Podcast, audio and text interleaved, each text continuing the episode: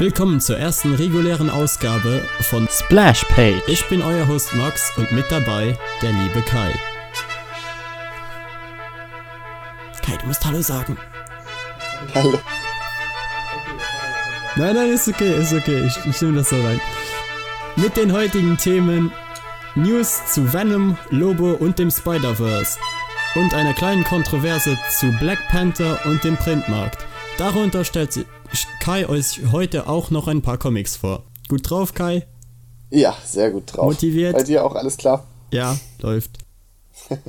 Dann fangen wir sofort an mit, mit Venom und der ersten kleinen Kontroverse für diese Woche.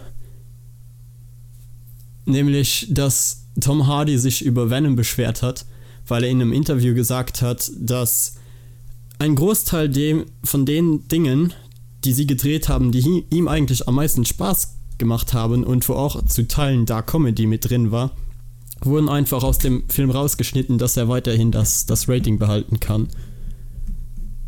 Das ist super ärgerlich. Ja, ich, ich finde es halt auch irgendwie dumm. Weil. Weil.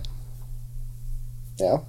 Keine Ahnung, es ist normal, dass ab und zu mal in einem, in einem Film was rausgeschnitten wird. Es kommt nie alles in den Film rein. Aber zu sagen, wir nehmen 40 Minuten raus und dann zu sagen, ja, die hätten eh nicht in den Film gepasst, das ist einfach, also keine Ahnung, das verstehe ich nicht aus einem Standpunkt des Filmemachers. Ich war sowieso der Meinung, dass der eigentlich R-rated sein sollte, oder? Also wurde das nicht am Anfang so kommuniziert, dass es eher ein Horrorfilm wird und der irgendwie ab 16 oder ab 18 sein soll? Und jetzt war ich sowieso schon verwundert, dass er dann ab 12 ist, glaube ich, rauskommt. Ja, er bekommt halt das klassische PG-13 in Amerika. Das heißt ab ja. 13. Und dann passt das ja irgendwie echt gut, dass sie offenbar ja alles, was, was da ein bisschen drüber war, rausgeschnitten haben. Ja, aber ich, ich finde es halt auch irgendwie merkwürdig, weil sie jetzt kommuniziert haben, ja, es war nie geplant, äh, irgendwas anderes zu machen. Sie sagten, wir, wir hatten eh immer vor, dass das ein PG-13-Film wurde. Und dann denke ich mir jetzt so, ja, okay, warum habt ihr dann diese Szenen überhaupt gedreht und sie dann rausgenommen? Ja, vor allem, es bietet sich bei Venom, hätte sich ja wirklich angeboten zu sagen, komm, wir, wir machen das Ding brutal, lustig, ein bisschen ernster. Halt so, so ein bisschen Deadpool-artig. Ja, genau, das, das hätte wahrscheinlich gepasst. Es regt mich auch immer auf, wenn, wenn dann so äh, Studios so unehrlich mit, mit dem sind, wie die, sie den Film vermarkten ich weiß gar nicht, läuft das jetzt schon, gehört das irgendwie mit Marvel wirklich zusammen? Nee, ne? Nicht so ganz, aber sie haben halt vor, es irgendwie, irgendwie zu verbinden. Weil Spider-Man ja. gehört ihnen ja eigentlich im Grunde ja auch immer noch. Und dann würden sie halt irgendwie versuchen, das jetzt mehr zu verbinden, beziehungsweise einfach dann mehr mit äh, Marvel zusammenzuarbeiten. Okay, ja, dann liegt das vielleicht auch ein bisschen daran, dass sie gesagt haben, sie wollen das nicht damit verbunden haben, weil das zu ernst oder zu düster ist und dass sie deshalb dann auf die Bremse treten mussten. Ja, höchstwahrscheinlich. Ich finde halt, nur dann machen sie einen miesen Job, wenn sie gerade Venom verfilmen wollen. Ja, das auf jeden Fall. Weil es, ich habe eigentlich, ich habe sowieso schon gedacht, oh, Venom ohne Spider-Man, ob das was wird. Aber als sie dann, ich bin der Meinung, dass kommuniziert wurde, dass der hart und erwachsen sein sollte. Und dachte ich mir, okay, das kann ja vielleicht doch ganz cool werden. Aber jetzt mit der Bremse hat er auch ein kleines bisschen Reiz für mich verloren. Ja, für mich auch. Und wie du sagtest, am Anfang hatte man auch wirklich den Eindruck, dass sie eher auf einen harten Film gehen. Ja, auch die ersten Teaser und so waren ja schon eher so in die Thriller-Richtung zumindest. Ja, schon. Und auch einfach, ich habe einiges an, an Venom-Comics gelesen. Und der funktioniert auch gut, ohne dass, dass Spider-Man mit drin ist. Also man kann Venom eigentlich gut inszenieren und braucht jetzt nicht zwingend Spider-Man. Ich finde es dann halt nur problematisch, wenn sie dann Eddie Brock nehmen, der tatsächlich wirklich großen Kontakt mit Spider-Man hat. Dann hätte ich eher irgendwie jemanden genommen wie, keine Ahnung, den Flash Thompson Venom. Ich weiß nicht, du, ob du die Comic gelesen hast. Gelesen nicht, aber ich habe ein bisschen was davon gehört. Das heißt, Agent Venom ist dir aber ein Begriff. Ja, ja, klar. Ja, klar. Weil, weil da dachte ich mir dann halt so, ja, dann mach einfach einen Supersoldaten draus, der, der zum Teil mega das Arschloch ist und einfach äh, terroristische Superschurken umbringt. Ja, vor allem dann hätte man die Origin ja auch so aufziehen können, weißt du? Dass sie sagen, okay, du bist der Supersoldat, du kriegst den Venom-Symbionten, dann der Kampf mit der Kontrolle, das ist ja bei ihm, glaube ich, auch so ein bisschen Thema, ne? Dass er genau. die Kontrolle über Venom hat. Das hätte man ja auch sehr schön aufziehen können. Nur bei Eddie Brock, wie du schon sagtest, der hat ja, glaube ich, direkt mit Spider-Man zu tun, der ja so ein bisschen ja, sogar eben. seine Motivation ist und ihn zu dem gemacht hat, was er ist. Und dazu, korrigiere mich, wenn ich falsch liege, aber liegt, liegen Venoms Kräfte nicht auch ein bisschen daran, dass vorher Spider-Man der Wirt war? Ja, ja, eigentlich schon.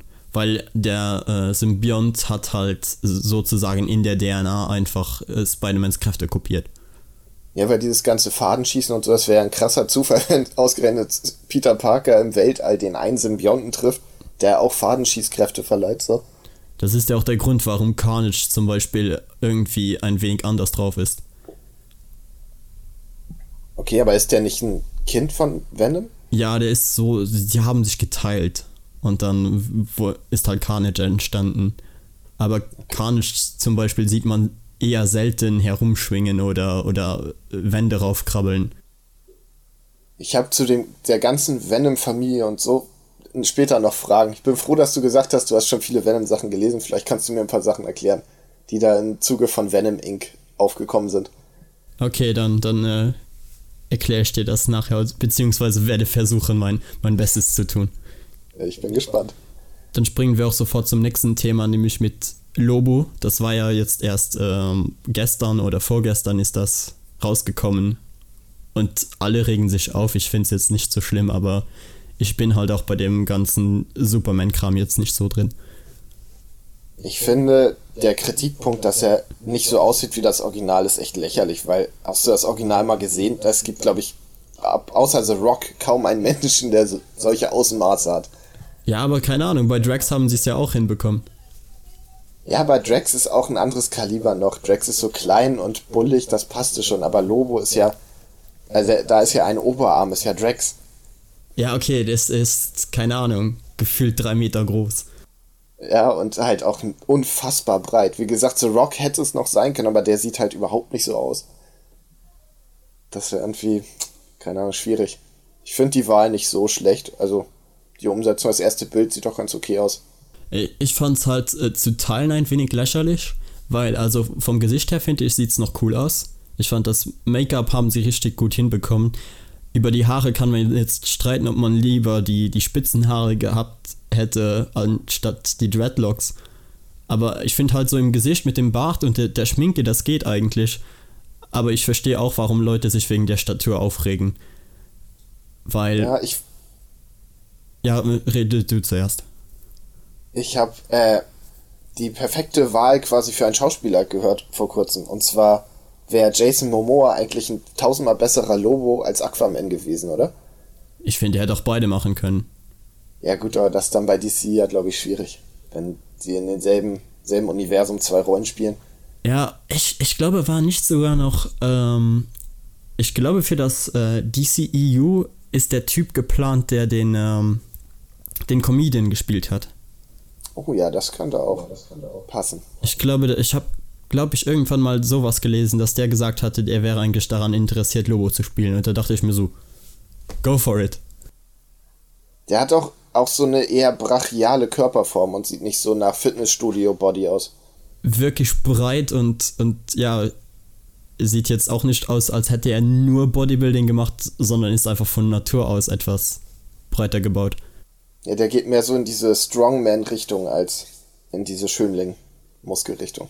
Ja, und ich finde, das ist, wäre auch eine bessere Wahl gewesen, Natürlich jetzt mit Lobo ist, kommt er jetzt erstmal nur in der, in der Krypton-Serie vor. Und da ist das Budget eh immer etwas geringer und die, die Schauspieler meist auch weniger bekannt. Ja, außerdem finde ich, man sollte erstmal abwarten, wie er es macht. Also es kann ja sein, dass er total überraschend gut ist und die Rolle gut verkörpert. Ja, und selbst wenn nicht, bin ich auch immer noch froh, dass wir jetzt tatsächlich endlich mal Lobo sehen. Ja. Ich meine, es ja, ich hab. Hm? es ist bis jetzt schon so lange geplant gewesen, irgendwann mal Lobo real zu verfilmen und es wurde nie was draus und jetzt finde ich es gut, dass sie, wenn jetzt auch noch nicht perfekt ist, überhaupt mal wagen. Ich habe tatsächlich bisher, abgesehen von so einem einem Special-Heft zur Justice League of America noch überhaupt nichts von Lobo mitbekommen. Ich weiß überhaupt nicht, was kann der, ist der so ein krasser Typ. Er wirkt halt wie so ein lustiger, so ein bisschen Deadpool-artig, würde ich sagen, und halt deutlich brachialer. Er ist halt total überpowered, wenn du dir mal äh, anliest, äh, so mal durchliest, was seine Fähigkeiten sind, denkst du dir auch sofort, ja, okay, das, das ist eigentlich komplett übertrieben. Ich glaube, Lobo zum Beispiel kann überhaupt nicht sterben oder so. Das ist eigentlich. Also auch so ein Selbstheilungsfaktor, ja? Ja, aber noch nicht mal Selbstheilung, einfach Unsterblichkeit. Also er stirbt ah, einfach okay. wirklich nicht. Und ich habe irgendwann mal in einem der, der älteren DC äh, Promo-Magazinen stand mal drin, was, was Lobo alles so kann und das ist einfach wie gesagt, total übertrieben. Und deshalb passt er halt auch gut als Antagonist gegen Superman. Wo er zum Beispiel dann auch in der äh, Animated Series ange. Ja, ich glaube, in der Animated Series kam er mal vor. Ja, gegen Superman brauchst du ja auch was total albern Mächtiges, weil Superman ja schon albern überpowered ist. Genau, und deshalb äh, passte das dann da gut. Und dann erinnere ich mich noch in. Ähm, Young Justice kam er auch nochmal vor. Das ist, sind so die, die Orte, wodurch ich ihn kenne. Ich habe auch nie wirklich Comics von ihm gelesen. Ich finde das Design allerdings wirklich cool. Ja, ich fand auch das, äh, das New 52 Design, wo ich viel Hate gelesen habe, dass es das bekommen, fand ich gar nicht so schlecht. Das habe ich jetzt nicht ganz im Kopf. Da sieht er so ein bisschen Anime-esker aus. Ist halt ein normalerer Körperbau, eher drahtig. Aber keine Ahnung, ich fand, das hatte was. Aber ich habe, wie gesagt, auch überhaupt keinen Draht zu Lobo gehabt. Also Fazit ist uns im Grunde ein wenig egal. Ja, schon. Also ich weiß nicht, warum die Leute sich so aufregen. Den Gürtel, finde ich, sieht wirklich scheiße aus. Ja. Dieser Skelettgürtel zwischen seinen Beinen, da war ich so, oh, kommt schon, Leute, das sieht einfach nur albern aus, aber vom Rest her ist okay. Ich bin gespannt. Aber ich weiß gar nicht, so lange Krypton ist das schon irgendwie auf Deutsch raus? Äh, ich glaube nicht. Ich glaube nicht. Und selbst wenn interessiert es mich auch nicht. Ach, geht so, mal reingucken. Ich habe ja, ja, auch so ein Herz für DCW-Serien, deshalb. Dann springen wir zu hoffentlich etwas Besserem, nämlich dem Spider-Verse. Da kam jetzt auch ein neuer Trailer raus. Ich hab da so Bock drauf, ne? Das sieht alles so geil aus. Ich mag den Stil total gern. Ich bin auf die Geschichte gespannt. Ich finde es auch gut, dass Marvel endlich mal äh, wagt, jetzt auch animierte Filme rauszubringen, die tatsächlich mal gut sind. Ja, hoffentlich gut sind. Weil keine Ahnung, ich habe jetzt nochmal nachgeschaut, die äh, DC Animated Filme sind sie jetzt bei über 30 in innerhalb von 10 Jahren. Ja, komisch, ne? Da kriegen die auch richtig Qualität hin. Ja. Wie? Ja, die meisten sind wirklich gut und selbst wenn sie jetzt nicht überragend sind, sind es immer noch Filme, die man sich anschauen kann und Spaß dabei hat. Wohingegen Marvel ja äh, nicht wirklich viel im animierten Bereich geschissen kriegt. Ja, sie haben ein paar gemacht und die meisten waren jetzt auch nicht so gut. Ich erinnere mich noch an den einen mit äh, Wolverine, der gegen den Hulk gekämpft hat. Der bekam noch ein wenig Aufmerksamkeit, weil das so das erste Mal war, dass Deadpool in animierter Form irgendwo dabei war. Aber Marvel hat doch, glaube ich, auch den, den animierten Kram so ein bisschen auf diese Marvel-Anime-Schiene ausgelagert, oder? Zu Teilen hatten sie das auch. Da fand ich auch den, äh, den X-Men-Anime fand ich an sich cool, der war nur zu kurz. Ich habe da nur einzelne Bilder von gesehen, das hat mich irgendwie überhaupt nicht angesprochen. Ich habe mir den damals angeschaut und, und fand den eigentlich cool. Weil, aber das Problem war, du hast solche Dinge gesehen wie Magneto in den Credits hast du den halt in, in komplettem Anime-Stil gesehen, aber der kam nie in der Serie vor. okay. Und das sind dann halt so, so, so Teaser, die total unnötig sind. Ja. Aber zurück das zum Spider-Verse. um nochmal zurück zum äh, Spider-Verse zu springen. Ich fand, sie haben wieder ein wenig zu viel gezeigt. Ja. Weil ich glaube, jetzt haben wir schon alle Spider-Man und Spider-Woman gesehen, die jetzt im, im äh, Film vorkommen werden. Ich werde jetzt natürlich keine spoilern. Die Leute, die sich den, äh, den Trailer halt nicht anschauen wollen und blind reingehen können, dann sage ich jetzt auch nicht, wer alles drin ist. Ich würde nur über einen noch reden, weil ich den cool fand, dass sie den reinnehmen, weil das wahrscheinlich ziemlich witzig werden kann. Nämlich äh, Spider-Man Noir. Okay. Ich hätte gedacht, dass du jetzt einen anderen nimmst, aber okay. Ne, den anderen finde ich blöd, aber egal. Äh, weil Spider-Man Noir ist halt so, so richtig gritty und edgy und der wird so null in den Film reinpassen. Ja, aber der hat ja auch schon ein bisschen Bekanntheit. Also der kam ja, glaube ich, auch in dieser Netflix-Serie, spielt er, glaube ich, eine Rolle. Äh, du meinst Ultimate Spider-Man? Kann sein. Ja, ich, ich habe die, die äh, Folgen auch gesehen und ich fand, da war er auch schon gut, gut eingesetzt. Ja. Ich glaube, wurde ja nicht sogar mit, mit dem äh, Spider-Man-Spiel damals erfunden. Spider-Man Dimensions ich weiß nicht, ob er da erfunden wurde, aber da war er auf jeden Fall einer von den drei Hauptdingen. Haupt-Spider-Man. Ich weiß halt, dass damals in den, da standen halt auch im Spiel standen Infos über die verschiedenen Spider-Man und da stand halt, dass er zumindest im gleichen Jahr veröffentlicht wurde, als auch das Jahr, in dem das Spiel rauskam. Von daher dachte ich so, hm, okay. Und ich finde die ja, Idee halt cool, weil er halt so der, der Batman-Spider-Man ist und alles viel zu ernst nimmt in einem Universum, wo, wo eigentlich die meisten Leute eher, eher fröhlich drauf sind. Ist das so? Ich habe mich mit ihm noch nicht so genau befasst. Ich dachte, das ganze Universum ist so super ernst und. Ja, das Universum schon, so. aber wenn man das jetzt ja äh, so Crossovers macht mit anderen Spider-Universen. Ah, okay, so meinst du. Ja, genau, weil, weil Peter und, und ja auch Miles sind ja komplett anders drauf. Ja. Ich weiß nicht, ich finde, sie hätten wirklich weniger zeigen sollen. Von, von mir aus hätten sie einfach nur noch mal Gwen, wie im zweiten Teaser war es, glaube ich, ja, äh, kurz zeigen können und das dabei belassen können. Dann kann man sich seinen Teil denken und weiß nicht so genau, worauf man sich einstellen kann. Oder zumindest eine noch nicht zeigen, weil ich glaube jetzt wirklich nicht, dass sie noch einen mehr reinbringen wollen, weil es ist jetzt schon überladen. Klar, es ist auch für Kinder, das heißt, es ist normal, dass es überladen ist, aber trotzdem glaube ich jetzt nicht, dass sie noch einen aus dem Hut ziehen werden. Äh, ich hau jetzt mal eine Theorie raus. Ich glaube, dass sie das erstmal aufbauen mit äh, Peter und Miles so ein bisschen. Dann kommt Gwen dazu und dann überschlägt sich das und dann kommen wahrscheinlich ganz, ganz viele so innerhalb von kurzer Zeit.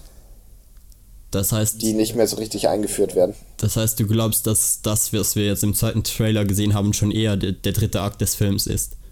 Ja, genau. Ja, und ich glaube, das ist auch erst der Anfang von denen, wie viele da noch reinkommen werden. Ja, ist, ist möglich.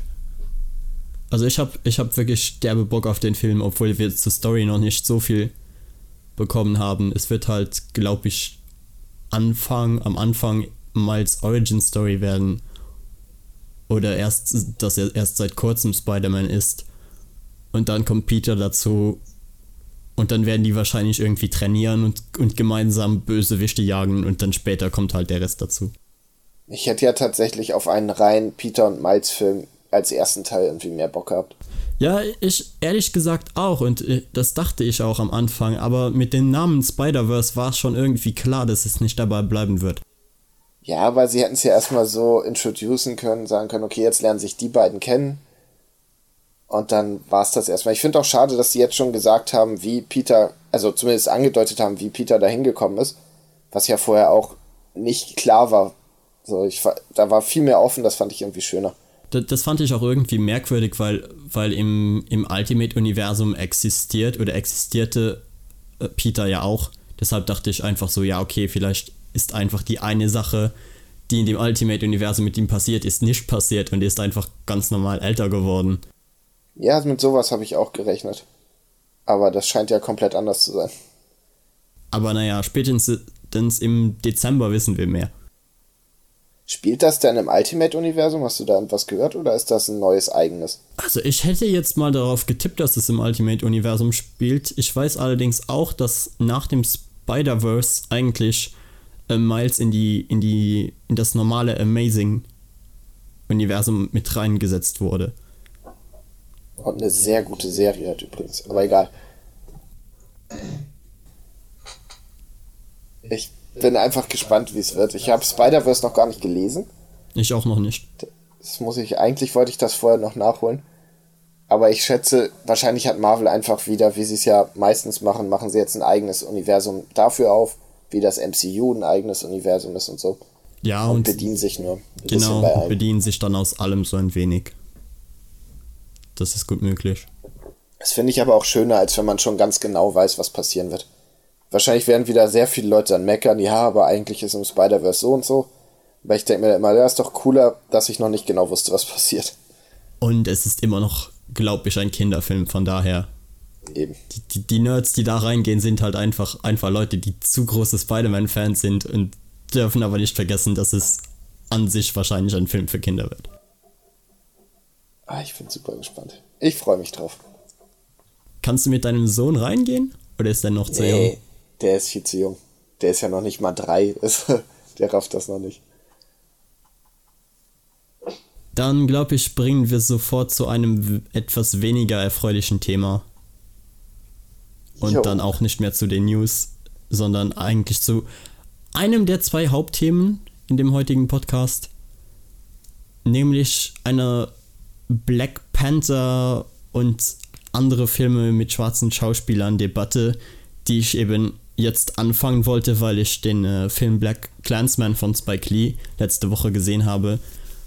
Und ich fand den an sich wirklich gut. Am Ende war er ein wenig, ähm, brachte er seine Message ein wenig zu viel mit dem Holzhammer rüber. Das muss ja immer für das Publikum. Für das amerikanische dumme Publikum muss das dann halt nochmal gemacht werden.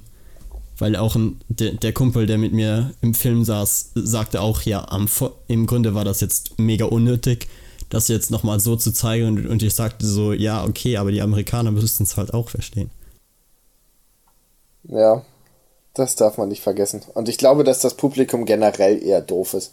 Ja. Wenn man sich mal guckt, was teilweise deutsche Untertitel von Filmen sind, denke ich mir auch, ihr haltet die Leute für komplett bescheuert, oder? ich glaube auch zu, zu teilen, dass die das einfach machen und es schon fast beleidigend ist. Weil, Also, weil man so manchmal Spaß denkt man drauf- sich so, äh, komm, für wie blöd haltet ihr die Leute? Und ich würde auch jetzt nicht sagen, dass die Leute alle so doof sind. Nee. Ich meine, ich habe ich hab Kinderserien gesehen mit subtileren Messages am Ende. Von daher, nur um das äh, kurz zu erklären, das ist auch kein Spoiler für den Film. Am Ende des Films zeigen sie halt äh, Szenen hauptsächlich aus äh, der Mitte und äh, ja, der Mitte der 2000ern und au- auch noch äh, Szenen aus 2016, 2017 wo man eben Polizeigewalt sieht und Ansprachen von Trump und Gewalt gegen Schwarze. Und du denkst so, Okay. ja, äh, äh, I get it. Weißt du? Aber um das jetzt mit dem Black Panther Film zu verbinden, was ich halt schade fand, ist, weil ich den Film halt so gut fand und weil ich auch fand, dass er eine wirklich wichtige Message am Ende doch rüberbringt, auch wenn ein wenig übertrieben, er praktisch keine mediale Aufmerksamkeit bekommen hat. Ja, das ist wirklich so. Ich habe nur mal ein bisschen Werbung bei Instagram gesehen, ansonsten nichts von dem Film mitbekommen. Ich habe ihn auch nur äh, mitbekommen, weil äh, ein YouTuber mit Spike Lee ein Interview geführt hat. Und da dachte ich mir so, oh, okay, das klingt eigentlich interessant. Das war der Grund, warum ich reingegangen bin. Vor allem, also der Film ist, glaube ich, eher lustig, oder? Ja, halbe halbe. Also er, er ist schon teilweise lustig, aber eigentlich will er auch wirklich ernst über das Thema reden. Aber das hätte ich zum Beispiel, hätte ich den Trailer nicht auf Instagram gesehen, hätte ich das nicht gedacht. Ich hätte gesehen Black Clansman, hätte mir gedacht, ja, das ist bestimmt wieder irgendwie so ein Sklaverei-Drama oder sowas. Und da würde ich nicht spontan reingehen. Also ich würde ich würd jeden, de- der sich ein wenig mit dem Thema auseinandersetzen will, raten, in den Film reinzugehen.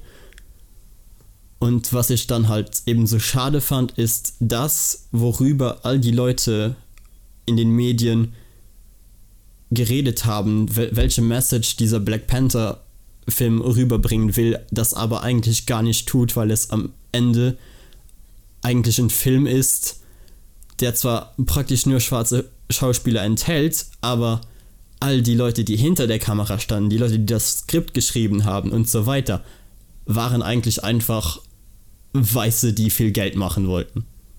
Ich verstehe auch nicht, warum das bei Black Panther so thematisiert wurde. Ich habe die ganze Zeit gesagt, ja, natürlich sind das schwarze Schauspieler, weil so, ihr könnt ja nicht sagen, ey, das ist Wakanda, mitten in Afrika und hier wohnt so 50% Weiße. Das ist ja irgendwie Quatsch. Ja, und, und dann zu behaupten, wie wichtig die Message ist, die dieser Film für, für das schwarze Publikum überträgt. Und ich denke mir so, der Film hat keine Message am Ende. Der Film ist ein, ein ganz stinknormaler Marvel-Film wie all die anderen auch. Es ist Popcorn-Kino. Und ja, die Schauspieler hatten eine andere Farbe, aber das war's. Ich finde sogar, dass der sich ein bisschen, ähm, also ein bisschen dagegen arbeitet, weil warum, warum spielt so viel, also was heißt so viel, aber Teile von Black Panther so, wird noch einen auf Willkommen in der Hood gemacht.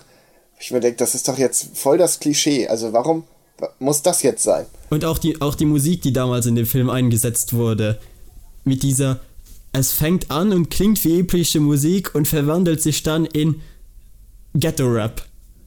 Ja. Ich denke ich denk mir jetzt so, ah komm schon, nur, nur, nur weil wir schwarze Schauspieler im Film haben, müssen wir jetzt diese Musik hier bringen. Das fand ich auch. Es wurde ja von vielen gelobt, so, ja, Kendrick Lamar macht den Soundtrack und super geil. Und ich fand das nicht wirklich geil. Also echt nicht. Und ich fand auch jetzt nicht mal, dass das. Also mir ist das nicht aufgefallen, dass das Kendrick Lamar war. Ja, ich hab's auch nur gewusst, weil ich es halt immer wieder gehört habe von verschiedenen Leuten, die das super geil fanden. Deshalb, und dann jetzt einen Film zu haben, der tatsächlich sich mit dem Thema befasst und das ernsthaft und versucht etwas zu ändern und der bekommt dann überhaupt keine Aufmerksamkeit. Das, das regte mich einfach aktiv, während ich im Film saß, auf. Und da dachte ich mir, da muss ich einfach in dem Podcast ein wenig drüber reden und mich aufregen, weil das kann ja eigentlich nicht sein. Ich finde, dass es generell, wie damit umgegangen wird in Filmen und Serien, ein ganz großes Thema. Ich fand zum Beispiel bei äh, Luke Cage ging mir das irgendwann super auf die Nerven, weil das so klischeehaft runtergeleiert wird dass ich echt gedacht, ja, ich hab's verstanden, ihr seid alle schwarz und das ist ja auch cool, aber muss es jetzt wirklich nur darum gehen? Weißt du? Und noch schlimmer finde ich es, ist es, wenn sie behaupten, dass das das Thema wäre, aber ja eigentlich gar nicht in dem Film so thematisiert wird, wie es eben im, im Black Panther der Fall ist. Ja, eben. Ich finde es auch, also zum Beispiel wie mit Schwulen und Lesben allgemein in diesen Marvel-Serien umgegangen wird, finde ich super, weil das halt kein großes Thema ist. Ja, ich finde auch, man, man, sie wollen es normalisieren, also behandelt es so, als wäre es normal. Beziehungsweise es ist normal. Na, es muss doch dann nicht die ganze Zeit, ja, wir in Harlem sind eine große Familie und wir müssen alle füreinander. Ja, ich hab's gerafft, es ist doch gut. So, erzählt mir bitte die Geschichte weiter. Wobei bei Luke Cage war die Geschichte scheiße, es war nicht, nicht so schlimm, aber zum Beispiel, ja, Black Lightning habe ich zum Beispiel nach zwei Folgen abgebrochen, weil ich habe, ja, das ist jetzt wieder genau der gleiche Käse. Es wird wieder kaum Augenmerk irgendwie auf die eigentliche Geschichte gelenkt, sondern die ganze Zeit, dass die ja alle schwarz sind, was ja cool ist, aber es wird mir so ins Gesicht gerieben, dass ich dann keinen Bock mehr habe, das weiter zu gucken. Ja, und man hat auch oft das Gefühl, dass sie es halt nur machen, weil es gerade äh, in den Zeitgeist passt. Weil ja, bei dem Spike Lee-Film hat man wirklich das Gefühl, dass, dass der Autor äh, bzw. der Director einfach mit Herzen dabei war. Er, das war ein Passion Project. Er wollte diesen Film machen und er wollte eine mit einer positiven Message aus der ganzen Sache rausgehen und etwas verändern, währenddem man bei den anderen Filmen einfach das Gefühl hat, sie machen es halt weil es gerade in den Zeitgeist passt und viel Geld einbringt. Ja, ich bin echt gespannt. Ich werde den mir auf jeden Fall noch angucken, aber wahrscheinlich erst, wenn der auf Blu-ray rauskommt. Ja, es ist auch kein, kein Film, wofür man jetzt unbedingt in den Kino gehen muss. Er hat jetzt, er hat zwar eine sehr schöne Cinematografie, aber jetzt auch etwas, was äh, auch auf dem kleinen Fernseher oder etwas größerem Fernseher halt noch funktioniert. Nicht wie zum Beispiel bei Mad Max, wo ich mich geweigert habe, den Film mir auf Blu-ray anzusehen, bis ich bei einem Freund zu Hause bin, der tatsächlich eine Leinwand hat. Äh, ich habe ich hab dir was zu Mad Max gesagt. Ja. Aber ja. ja, lass uns jetzt nicht darüber reden. Nee, nee. Okay, dann, dann zur nächsten Kontroverse. Und genau. auch, auch kleinen äh, Berichtigung. Nämlich wir haben ja letzte Woche darüber geredet, über die ganze Batman Damn Pimmel Sache. Und du meintest ja noch, ja, okay, vielleicht äh, liegt es daran, dass der das Kostüm so hauteng ist. Und nein, er, er hat das Kostüm damals einfach ausgezogen.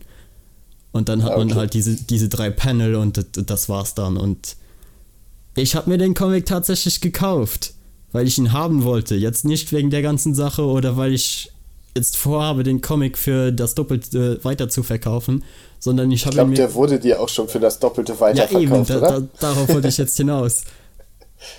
Ich wollte ihn einfach haben, um ihn jetzt zu lesen und wahrscheinlich würde das mit dem Reprint noch mindestens drei bis vier Monate dauern, mindestens. Und deshalb dachte ich mir jetzt, okay, bestellst du den Comic? Dann habe ich bei, äh, ich glaube, vier oder fünf Händlern angerufen, die so entweder in Reichweite sind oder bei denen ich den, den Comic dann einfach äh, verschicken lass, gelassen hätte. Ich habe zum Beispiel auch in, in äh, Kopenhagen angerufen bei Fantask. Ich weiß nicht, ob du das Geschäft kennst. Nee, keine Ahnung. Ist halt auch ein, ein sehr schönes Comic-Geschäft, wo auch mal Stan Lee drin war. Oh. Und äh, ich habe bei denen angerufen und sie sagten, ja, okay, wegen der Währung würde der Comic dich, dich äh, 13 Euro kosten. Und da dachte ich mir so, ja, okay, das wäre in Ordnung für mich. Das Problem war, sie hatten mir halt den Preis in äh, Kronen genannt, weil die Währung bei ihnen ja so funktioniert und ich hatte halt den Kurs nicht mehr ganz im Kopf. Und deshalb dachte ich, das wird jetzt viel, viel teurer werden. Deshalb habe ich ihn damals nicht genommen. Und dann habe ich äh, in Deutschland noch ein paar Mal angerufen in den unterschiedlichsten Geschäften, bis ich dann eins gefunden habe, die gesagt haben, ja, können wir bestellen, müssten, müssen wir noch ein Exemplar für dich übrig haben. Dachte ich so, ja, super. Jetzt kaufe ich mir den Comic dann für den normalen Preis, weil ich kaufe ihn ja schließlich in einem Comicbuchladen. Ja. Und was hat er dann letztendlich gekostet? Er hat letztendlich 50 Euro gekostet. Und das Allerbeste an der Sache war, ich habe dann angerufen, ja, ist er angekommen? Ja, er ist angekommen, wir haben nur ein Problem. Und ich war so, ja, was ist denn? Äh, ja, wir können ihn nicht für den normalen Preis, äh, für den normalen Coverpreis verkaufen. Und ich war so, ja, was ist denn der Coverpreis? Die so, ja, die, der reguläre Preis halt. Und ich war so, ja, wie viel würde er mich denn jetzt kosten? Ja, 50 Euro. Und ich dachte mir so, was? Und da waren sie so, ja, ist ja aber eigentlich nicht unsere Schuld, weil wir können ja nichts dafür, dass, dass DC das jetzt zensiert und dass das Ganze im Frühstücksfernsehen lief und dadurch noch mehr Aufmerksamkeit bekommen hat.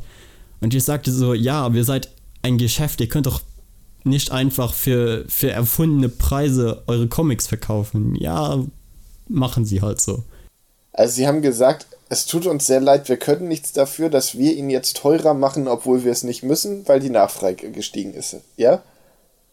Ja, so ziemlich. Okay, genau das das. ist ja. Sie können nichts dafür, weil schließlich hat äh, DC das ja selbst zu verantworten, dass der Comic jetzt so hoch im Kurs ist. Und ich dachte mir so, Alter, Das ist echt dreist. ihr seid, ihr, ihr seid die, die, ich meine, hätte ich den jetzt bei irgendjemandem, bei einem Sammler oder so abgekauft, hätte ich das voll in Ordnung gefunden. Ja. Aber bei einem, einem Geschäft, was die, die, die Comics ja vom, vom Händler aus Amerika bekommt,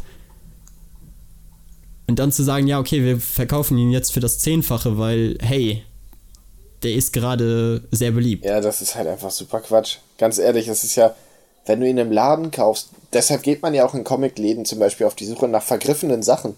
Die sagen ja dann auch nicht, ja, das ist Old Man Logan Band 3, aber der ist ja gerade super nachgefragt, deshalb kostet der dich jetzt 60 Euro.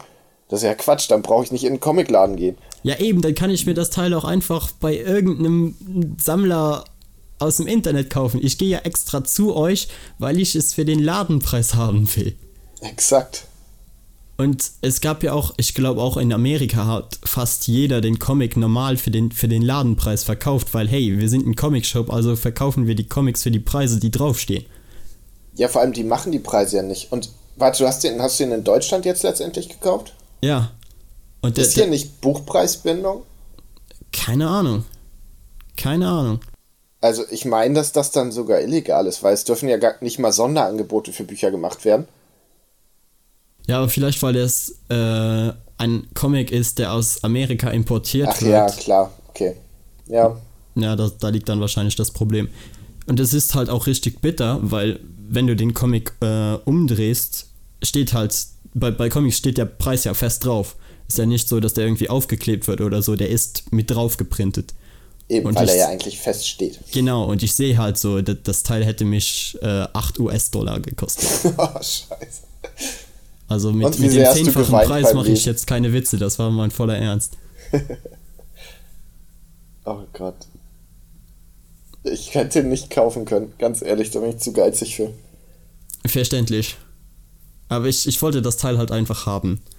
Hm. Weil jetzt im Endeffekt, wo ich ihn jetzt gelesen habe, war es auch wirklich ein, ein super Comic. Dann stellst du ihn nachher mal vor, ja? Ja, machen wir. Ich bin super gespannt. Aber ich Der bin ja nicht der 50 Euro Einzige, der sich über den Printmarkt aufregt. Du wolltest ja Nee. auch noch was dazu sagen. Richtig. Mir ist nämlich aufgefallen in letzter Zeit, ah, ich muss ein bisschen ausholen. Also ich wohne unfassbar ländlich, ja, wirklich am Arsch der Welt. Und hier ist im Umkreis von. In Bielefeld. Nein, noch ländlicher und noch abgeschnittener. Und ich habe hier, also ich müsste ungefähr so, ja, fast zwei Stunden fahren, um zu einem Comicladen zu kommen. Mhm. Ja, ich habe jetzt 45 Minuten gebraucht von, von Luxemburg nach Deutschland. Also. Ja, siehst du, du wohnst näher an einem deutschen Comicladen als ich. Ich wohne in Und da Deutschland. war ich noch nicht mal in Deutschland. Das ist echt traurig. Ja, das Ähm, ist bitter. Und ich habe hier, gab es zum Beispiel eine Buchhandlung, in der ich mir damals meinen ersten Comic gekauft habe, wo ich dann zusehen konnte, wie das Comicregal, also zuerst ein großes Regal und einen Tisch, zwei Wochen später ein Regal, ja, dann ein Brett weniger und dann kommt man sehen, wie das Regal so langsam, als wäre es von der, von der Krankheit befallen, wie das Manga-Regal so langsam rüberwanderte. Weißt du, erst die oberste Regalbrett und auf einmal keine Comics mehr, sondern stehen Mangas. Dann das unterste und so und so ganz langsam wurde das so assimiliert. Das war super traurig. Aber es war halb so schlimm, weil dann hier der Thalia wenigstens angefangen hat, Comics zu verkaufen. Und ich mir gedacht, ja gut, dann gehe ich halt jetzt dahin. Große Kette unterstützen statt dem kleinen, netten Buchladen. Ist zwar ärgerlich, aber mein Gott. Hey, also ich habe den kleinen, netten äh, Comicladen definitiv jetzt gut unterstützt mit meinen 50 Ja, auf Euro. jeden Fall. dann habe ich gedacht, Thalia macht das jetzt. Hab sogar da dann öfter Comics gekauft, die ich mir auch günstiger woanders hätte kaufen können. Weil ich gedacht habe, ich unterstütze das ein bisschen. Dass Das die Ding halt da ist- bleiben. Genau, dass die weiterhin Comics verkaufen. Das Problem ist, dass auch dieses Regal einfach ausblutet. Also, es waren vorher prall gefüllte Regalbretter, inzwischen stehen dann so ganz viele Comics quer drauf. Oh. Und es wird immer weniger und ich sehe es schon kommen. Ich werde einfach demnächst nur noch online kaufen können, beziehungsweise dann in Buchhandlung bestellen. Wo ich mich auch frage, warum ich das machen sollte. Ich kann auch einfach dann online bestellen. Ja, das ist halt auch irgendwie das, das Problem. Ich meine, be bei Batman Damned hätte ich jetzt noch tatsächlich einen Grund gehabt, anzurufen und, und jeden zu fragen, ja, könnt ihr mir den rüberschicken. Aber das ist ja nicht der Normalfall. Ja, eben. Und ich hatte das auch schon, habe ich da gefragt, so, ey, habt ihr Comic XY? Dann kommt, nee, aber wir können dir den bestellen. Wo ich mir denke, ja, ich kann mir den auch selber bestellen. Dann wird er zu mir nach Hause geliefert, da muss ich hier nicht nochmal hinlaufen. Also, warum, warum sollte ich das tun? Das ist doch Quatsch. Ja, das ist wirklich schade. Und du hast auch nirgendwo eine Meiersche in der Gegend? Eine was? Meiersche. Nee. So, so eine riesige Buchhandlungskette. Noch nie gehört. Oh, du, du wohnst echt am Arsch der Welt, oder? Ja, ich komme eigentlich aus Hamburg, da habe ich ja auch noch nicht von gehört. Also hier ist Thalia das Ding. Okay, Das ist eine Riesenkette. okay, vielleicht ist das dann eher so, so die Saarland-Ecke. Keine Ahnung. Vielleicht. Ja, das ist natürlich bitter. Ja, das, das Problem ist, ich ähm, habe mir da ewig Gedanken drüber gemacht, woran das liegt. Dass das einfach nicht funktioniert, scheinbar in Deutschland. Warum das keiner kauft und so. Ja, aber Und- es scheint ja auch irgendwie so auszusehen, als wäre es ähm, halt regional, ein regionales Problem. Weil ich war ja jetzt im, im Saarland und da gibt es halt mehrere wirklich sehr große Comicbuchläden. Ja, vielleicht, weil es im Saarland einfach nichts zu tun gibt. Möglich. Dann nehmen die Leute, was sie kriegen können. Ihre Schwester und viele Comics. Ähm. oh, Scheiße, müssen wir das rausschneiden? Nee, ne? nee, ich lass das drin. Okay. Kann sich Panini dann anhören, die können sich dann aufregen. Ja. Nee, ich finde irgendwie, habe ich das Gefühl, dass die Comics, okay, vielleicht in manchen Bereichen in Deutschland schon, aber nicht so richtig im Mainstream ankommen. Wohingegen du mit Mangas totgeschmissen wirst. Also selbst die kleinste Buchhandlung hier in der Ecke hat irgendwo ein Manga-Regal. Das ist wahr. Ich weiß jetzt auch nicht, warum die Mangas auf einmal so, so explodiert sind. Und dabei ist es ja jetzt noch so, dass sie ja eigentlich wieder zurückgehen. Ich erinnere mich so an die Mitte der 2000er war Manga-Anime einfach der Shit. Ja, und jetzt sind irgendwie Animes gibt es nicht mehr im Fernsehen, aber es ist gefühlt, gibt es mehr Leute, die das gucken als vorher. Also ich habe das Gefühl, dass es irgendwie, es ist jetzt im Mainstream angekommen so. Ja, das definitiv. Und, und Mangas sind halt auch wirklich, äh, wie du sagst, wirklich sehr, sehr beliebt geworden. Was ich eigentlich schön finde, es ist halt dann problematisch, wenn sie dann dafür weniger Comics verkaufen können. Ja, ich würde das jetzt auch nicht den Mangas irgendwie anlassen. Ich glaube, also ich, ich verstehe nicht, wie Spontankäufer zum Beispiel, wenn die vorm Regal stehen, warum sagen die, okay, ich kaufe mir lieber den ersten Band von Schnina Vidi Hutsulu als Batman? So, das, das sollte doch viel mehr Spontankäufer anziehen, oder? Also Batman ist doch. Nein, und weißt du warum? Na? Weil auch sowas wie, ich, ich sehe jetzt mal gerade in meinem Manga-Regal nach, weil sowas wie Drifters dann zum Beispiel eine 1 davor stehen hat. Und der Spontankauf für den Batman-Comic hat eine 52 da stehen und weit und breit findest du nirgendwo die Nummer 1. Ja, das ist tatsächlich, glaube ich, ein Problem. Selbst wenn eine 1 drauf ist, das habe ich mir auch überlegt, so Rebirth zum Beispiel ist ja super gut, um anzufangen, aber das steht dann auf ganz vielen und wenn da niemand ist, der die Leute ein bisschen berät, da denkt man sich so, ja, okay, offenbar muss ich das alles lesen, weil das alles irgendwie zu Rebirth gehört und die Leute wissen ja nicht, was das ist. Ja, und dann gibt es halt auch noch solche Probleme im Printmarkt, wo ich dann in ein Geschäft gehe, hier in Luxemburg, und ich äh, hatte halt einen Carnage-Comic gekauft. Und ich sagte zu denen, ja, also ich fand den, ich fand den Comic wirklich geil, ich mag Carnage. Was könnt ihr mir denn noch empfehlen? Und du denkst dir so, die Typen wohnen praktisch in einem Comicbuchladen. Die müssten dich doch jetzt eigentlich gut beraten können. Ja. Und die sind dann so, ja, keine Ahnung, also wir haben hier ein wenig was von Carnage, wenn du dir das anschauen willst. Und ich bin so, ja, aber keine Ahnung, ihr lest doch sicherlich mehr Comics als ich. Ihr werdet doch jetzt mir irgendwas empfehlen können. Können sie dann halt aber nicht. Ja, das ist halt super traurig. Das ist halt dann auch schade. Und ich glaube, dass. Hm? Und wahrscheinlich auch einer der Gründe, warum wir jetzt diesen Podcast machen. Ja. Um Leuten mal zu sagen, hey, Comics sind geil. Beschäftigt euch damit. Das, das könnte euch Spaß machen. Da können wir auch schon mal anteasen. Das ist ja auch einer der Gründe, warum wir die nächste Folge machen. In der es mal nur um einsteigerfreundliche Sachen geht und wie man am besten anfangen kann. Genau demnach, wie ich die, wie ich die jetzt schneiden werde, kann es sogar sein, dass der Einsteiger-Podcast noch vor dem Podcast hier rauskommt. Okay, dann hört ihn euch trotzdem an, falls ihr noch nicht gehört habt. Genau. Aber fällt dir eine Lösung ein, wie man das irgendwie populärer machen könnte? Also in Amerika ist es ja wirklich einfach so, dass du eine Unmenge an äh, Comic-Channels hast, beziehungsweise all die großen Nerd-Channels beschäftigen sich halt automatisch auch mit Comics. Das ist in den Staaten einfach eine andere Sache. Es ist einfach ein viel beliebter.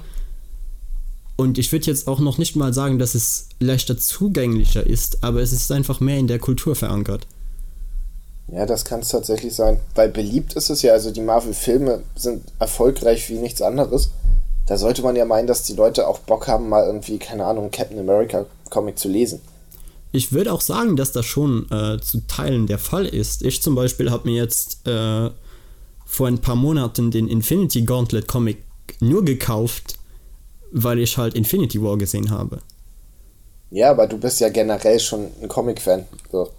Ja klar, glaube, aber jemand, ich kann mir auch denken, dass ich jetzt nicht der Einzige bin, der, der sich denkt, okay, ich habe Infinity War gesehen, ich fand den Film geil, ich würde mich jetzt gern mal mit dem äh, Source Material beschäftigen. Ja, aber ich glaube, das ist halt nicht, nicht die breite Masse leider. Weil, okay, Infinity Gauntlet sieht, glaube ich, auch ziemlich kacke aus, leider. Weil der super alt ist, oder? Ja, ist halt so 80er-Comic.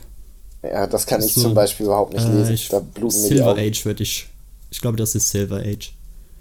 Wenn mit Silver oder Bronze. Ich glaube, dass das auch wieder abschreckend ist für viele Leute.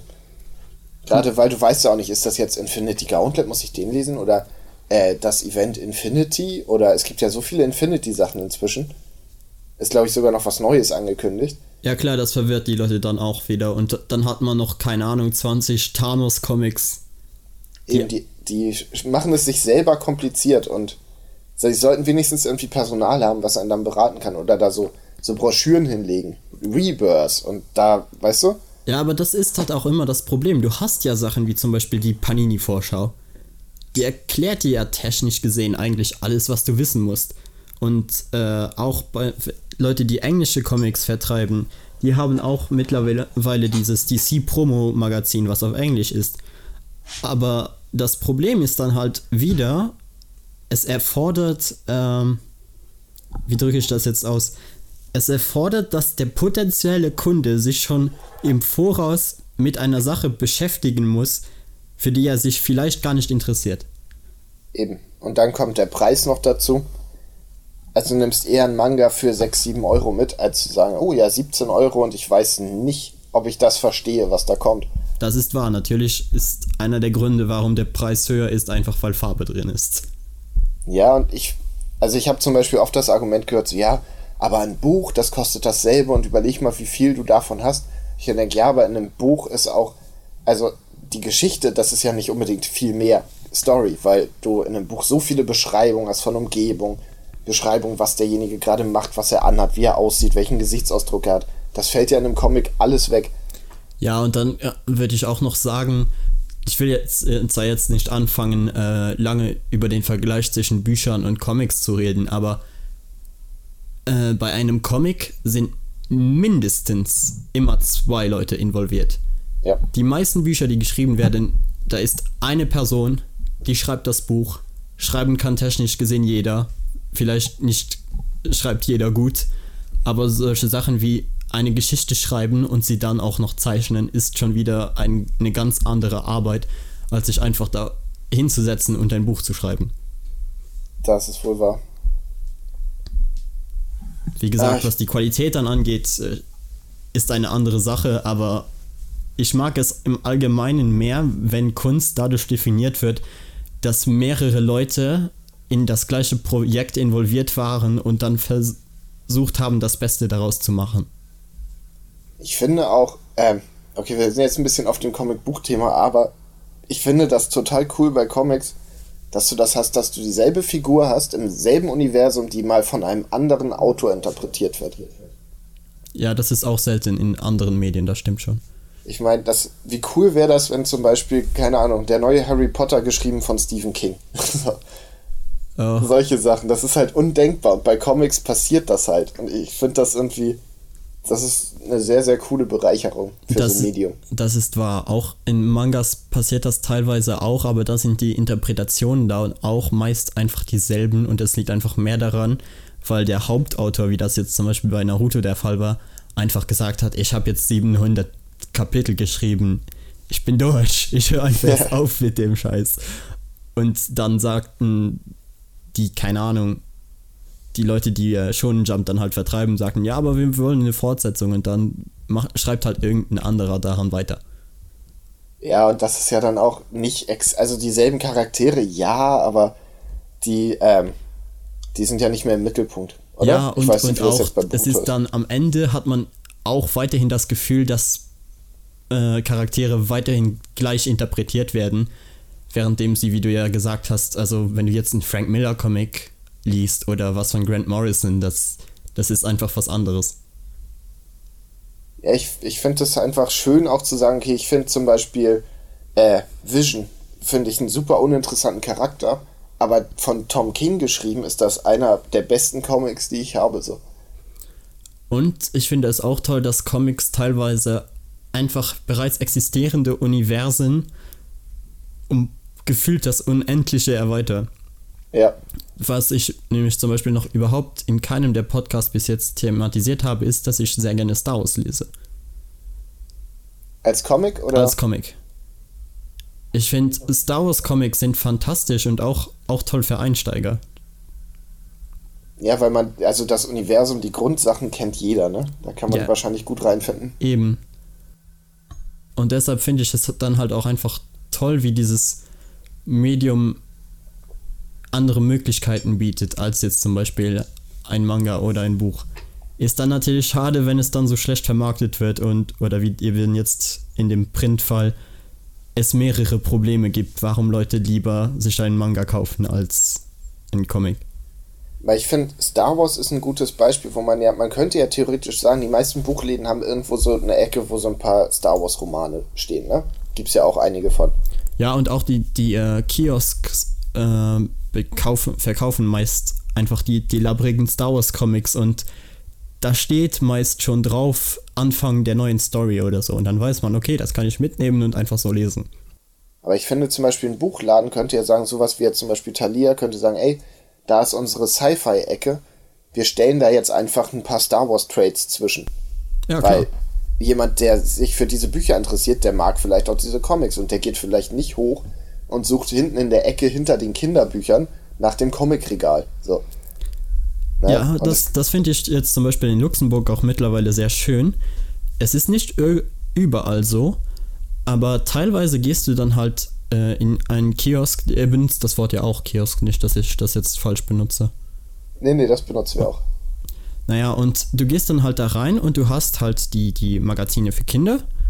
Und nebenan hast du dann aber ein Regal, wo auch groß draufsteht, keine Ahnung, jugendliche Unterhaltung oder einfach groß Comics. Wo die dann tatsächlich getrennt sind und du findest sie schnell. Anstatt, was weiß ich, noch irgendwo zwischen Hello Kitty und einem Spider-Man für kleine Kinder mit, mit Plastikspielzeug nach der neuen Ausgabe der X-Men zu suchen. Aber das ist bei uns zum Beispiel überhaupt nicht so. Also, wo ich jetzt wohne. Ja, also ich würde auch sagen, teilweise, wie gesagt, was ich bis jetzt so vom, vom Saarland oder Berlin oder so gesehen habe, ist, ist da natürlich auch noch viel größer als jetzt bei dir. Ja, Berlin ist ja sowieso, da ist ja eine ganz andere Zielgruppe. Aber hier gibt es zum Beispiel, ja, also wenn ich wirklich sage, ich möchte Hefte kaufen, äh, dann gibt es einen riesigen Supermarkt, der hat, wenn ich Glück habe, manchmal ein Batman, Deadpool oder Spider-Man Heft. Und das liegt dann zwischen den Mickey Mouse Heften und neben Feuerwehrmann Sam und Paw Patrol. also so richtig bei dem Kleinkinderkram, wo ich mir denke, habt ihr mal in so einen Batman-Comic reingesehen? Das würde ich jetzt nicht zu den Mickey Mouse Heften legen. Ja, natürlich haben äh, sie es nicht. Ja, aber alleine schon, also wenn ich mir vorstelle, dass sowas wie, wie der New 52 Joker-Kram bei den Mickey Mouse Sachen liegt, das, das, wenn da ein Kind reinguckt, hat das aber erstmal schwere Nächte vor sich. Teilweise braucht es nicht mal reinzuschauen, weil das Cover schon so, grausam aussieht. Ja, eben. Und wie kann man das denn machen? Warum sagt man nicht, wenigstens, okay, wir stellen es auf die andere Seite zu den Zeitschriften für Erwachsene, wo Kinder jetzt nicht unbedingt gucken? Ja, meinetwegen, keine Ahnung, stell es neben Videospielzeitschriften oder so. Ja, genau, irgendwas, wo, wo man nicht den Vierjährigen mal durchwühlen lässt. Ja, und wo es auch irgendwie einfacher für die Zielgruppe zu finden ist. Ja. Aber naja, ich glaube, wir haben da wieder ein, ein Fass ohne Boden aufgemacht. Ich glaube auch. Haken wir das Thema ab. Ich würde sagen, also beziehungsweise ich würde nicht mal sagen, dass wir es abhaken, aber wir werden sicherlich irgendwann nochmal darauf zu, zu sprechen kommen. Ey, bei dem Thema brodelt so viel Hass in mir, ich werde das immer wieder anbringen. da kannst du dich schon mal drauf einstellen. In Ordnung. Dann äh, würde ich sagen, springen wir zu den Comics, die wir diese Woche gelesen haben. Jo, wolltest du anfangen? Äh, nee, mach du mal. Okay, ich habe gelesen Venom Inc., also Spider-Man und Venom. Venom Inc. heißt der Paperback. Und da geht es im Grunde um das große Klassentreffen der Ex-Venom-Wirte. Also Peter Parker spielt eine wichtige Rolle, Eddie Brooke, Flash Thompson, aber auch, ähm, ich habe den Namen von ihm nicht drauf, Skorpion, Scorpio, der Skorpion-Typ von Spider-Man. Okay. Spielt auch eine Rolle, der war Scorpion, wohl offensichtlich ja, auch mal Wirt. Und Lee Price spielt mit. Ich weiß nicht, kennst du den? Nee. Der ist in der neuen Venom-Serie. Im ersten Trade hat, ist er quasi der neue, neue Wirt gewesen. Und ist ein ziemlich cooler Charakter. Ja, ich glaube, da sind wir bei einer anderen Venom-Serie mittlerweile gelandet, weil ich lese ja im Moment auch Venom, aber ich lese halt die äh, amerikanischen. Und Wer ist ich da, glaube, Venom? die sind schon, schon weiter. Da ist es nämlich, soweit ich weiß, wie der Eddie Brock. Ja, das ist. Ja, ich will jetzt. Ist das ein Spoiler? Sagen nee. wir, es ist aktuell auch, aber halt am Anfang der Reihe war es Lee Price, irgendwie so ein Ex-Soldat, der versucht, krimineller Gangsterboss zu werden und Black Cat so ein bisschen vom Thron zu stürzen. Hm, das klingt interessant. Das ist tatsächlich ganz cool gewesen. Also ich fand den ersten Venom-Band wirklich spannend. Ähm, und jetzt ist er halt wieder da, klaut einer anderen, von der ich, ach, ich habe ihren Namen jetzt nicht parat, Hellfire oder so. Mhm. Kennst du die? Sagt dir das was? Nee. Ist auf jeden Fall eine Frau, die offensichtlich den Venom-Symbionten auch hatte. Und in einer anderen Stadt damit zusammen mit Flash Thompson, der ihn nicht mehr hat. Die, der coacht sie quasi und sie bekämpft auch Verbrechen. Und eines Nachts wird sie auf einmal mit Schall und Feuer beballert und ihr wird ihr Symbiont quasi abgezogen. Daraufhin wendet sich Flash an Peter, weil der ja einen guten Draht zu Spider-Man hat. Ja, und nachdem er ihn jahrelang gemobbt hat, kommt er auf einmal her und ist so, hey, äh, ich bin mittlerweile behindert und könnte Freunde brauchen. ja, so ungefähr. Ähm, auf jeden Fall will er halt Spider-Mans Hilfe bei der Suche haben. Die beiden quatschen ein bisschen. Peter sagt ihm, ja, Spider-Man will bestimmt nicht bei der Rettung von einem außerirdischen Monster helfen. Und natürlich klemmt sich Spider-Man dann dahinter, weil Peter Spider-Man ist. Egal. Ähm, und so treffen dann quasi Spider-Man, Eddie Brock, der aktuell den Venom-Symbionten hat, und Flash Thompson aufeinander. Und sagen wir mal, Flash und Eddie streiten sich ein bisschen um den Symbionten, der auch so ein bisschen hin und her gerissen ist, weil er beide ganz lieb hat. Und dann kommt es zu einer Welle von Ereignissen, die echt cool ist. Also es gibt immer mal wieder verschiedene Team-Ups. Ich will jetzt nicht zu viel verraten, ja, aber klar. Ähm, das macht wirklich, wirklich viel Spaß, weil viel Venom-Action drin vorkommt. Es ist, der Lee Price kriegt quasi eine neue Fähigkeit, bei der er Leuten so ein bisschen Symbiont ins Gesicht spuckt und die dann quasi, ja, nicht wie seine Sklaven sind, aber die, die machen halt, was er sagt und arbeiten für ihn. Ja, ein wenig und kriegen halt auch so ein, ich glaube, in dem Carnage USA Comic war das auch schon der Fall. Carnage konnte auch sowas ähnliches, dass er die Leute sozusagen mit dem Carnage äh, Vieh infiziert hat. Ja, genau. Also, die, die kriegen dann auch einen Venom-Kopf, äh, also so das Design so ein bisschen, was dann auch cool. immer angepasst ist auf die, die Persönlichkeiten vorher, was ich ziemlich cool fand. Weil ich finde, das Venom-Design ist so ikonisch mit diesen großen weißen Augen und so und dann halt die verschiedenen Versionen zu sehen, hat echt Spaß gemacht. Ja, ich fand das auch damals cool, als äh, Todd McFarlane, der ja eigentlich Venom sozusagen erfunden hat, sich den damals den Venom-Trailer angeschaut hat und gesagt hat, ja, ich finde, sie haben ihn gut äh, hinbekommen, aber ich hätte noch ein paar kleine Änderungen gemacht. Und das war dann halt so ein Video, wo du ihn siehst, wie er auf einem PC sozusagen mit Photoshop den Venom-Trailer bearbeitet. Okay, cool. Ja, aber ich würde auch das sagen, Venom ist eigentlich immer eine Serie, bei der du meistens äh, gute Qualität erwarten kannst. Ja, das kann man wohl sagen. Also ich habe, ich weiß nicht, Venom Space Knight finde ich vom Zeichenstil schreckt mich immer ab, aber selbst das soll ja gar nicht so schlecht gewesen nee, sein. Nee, die fand ich geil. ja? Ich finde, es ist so bescheuert, aber ich finde es geil. Und ist das so, dass er bei den Fantastischen Vier war? Nee, bei den Guardians of the Galaxy. Er war bei den Guardians. Ach Guardians. ja, Ben Grimm ist auch dabei, deshalb Fantastische Vier. Ja, das, das war schon eine abgefahrene Story damals. Und ich fand den Zeichenstil auch cool, weil Venom halt wirklich überhaupt nicht mehr dieses ähm, schleimige, symbiondenartige an sich hat, sondern eher als würde er einfach in einem total breiten Space-Kostüm umherlaufen. Ja, das hat was. Das heißt, das, das eigentlich. Design ist schon cool. Als Fazit würdest du sagen, den, den sollte man sich schon kaufen. Also den kann man schon lesen. Ja, also er hat wirklich Spaß gemacht. Man sollte halt minimal Ahnung von Venom haben. Also ich bin ja jetzt auch nicht super in der Materie drin.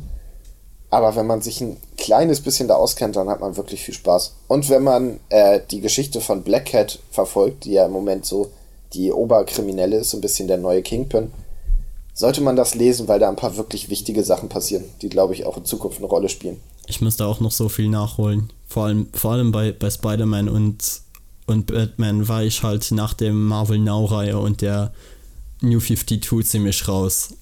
Was wahrscheinlich auch jetzt nicht so super ist, um diesen Podcast zu führen, aber hey. ist ja egal. Ach ja, ich habe noch eine Venom-Frage an dich. Pass auf.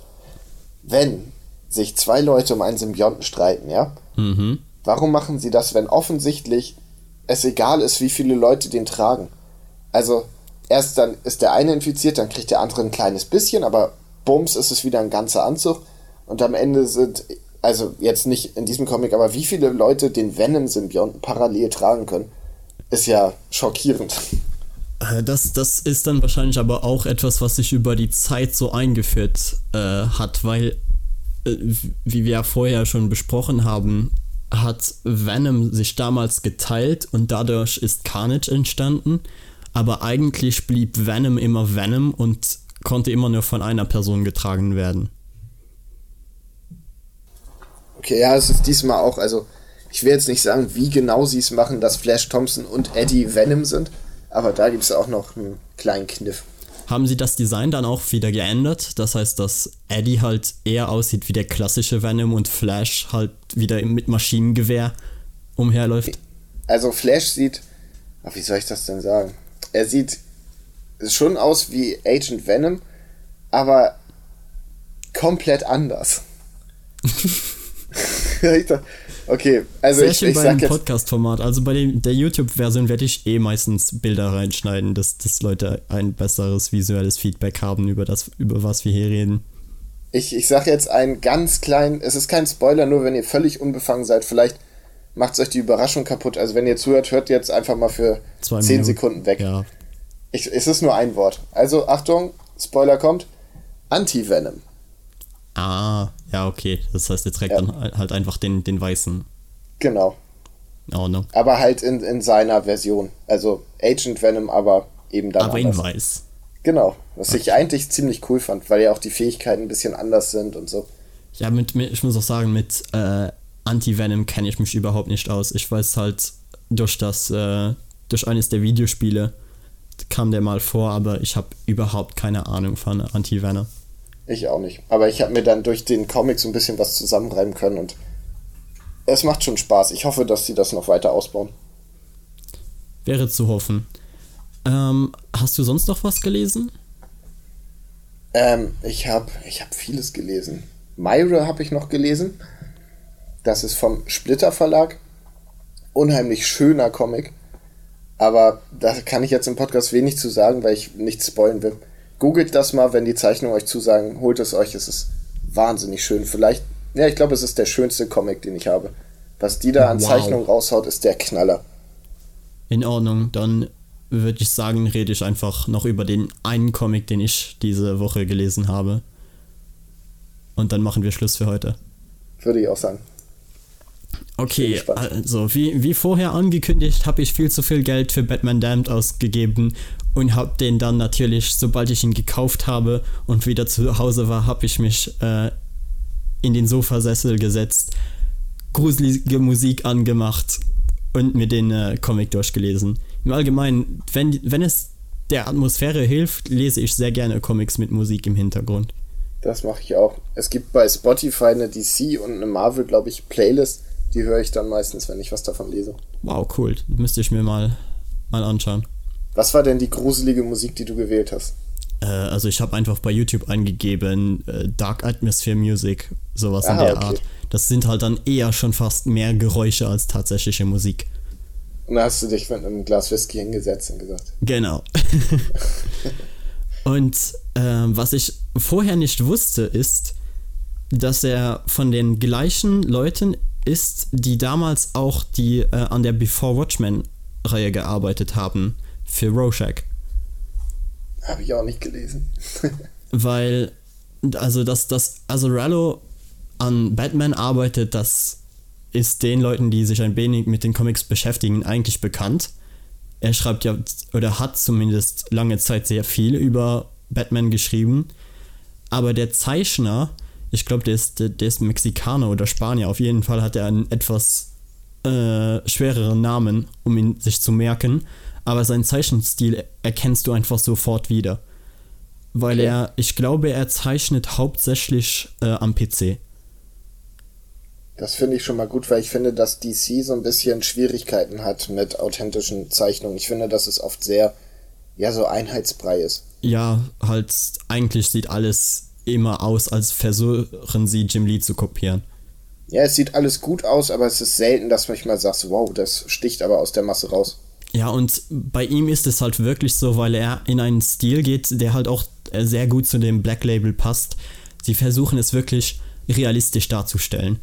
Also Gesichter und, und im Allgemeinen die Zeichnungen haben einen unglaublichen Detailgrad.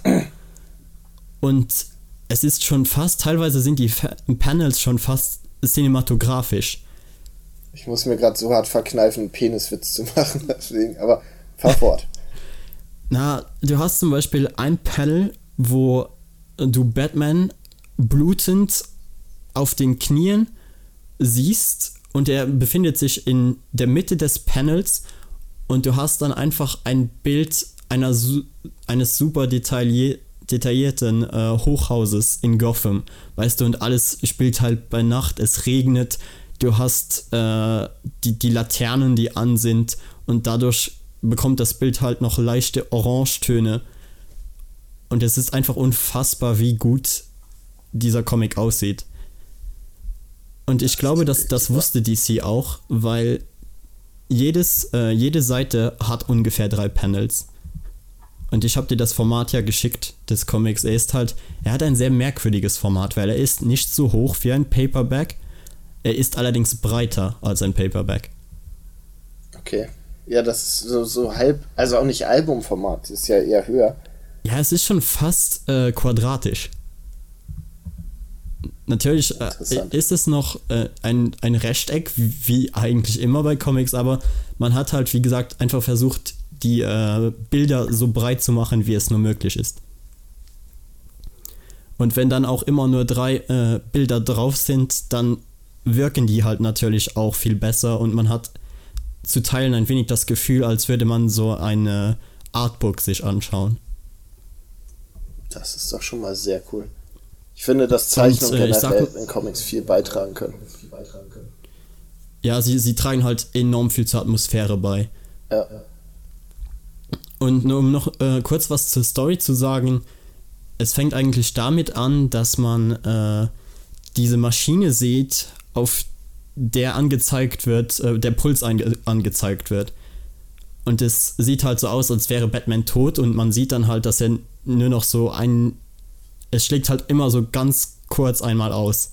Also, dass er einen sehr, sehr langsamen Herzschlag gerade hat.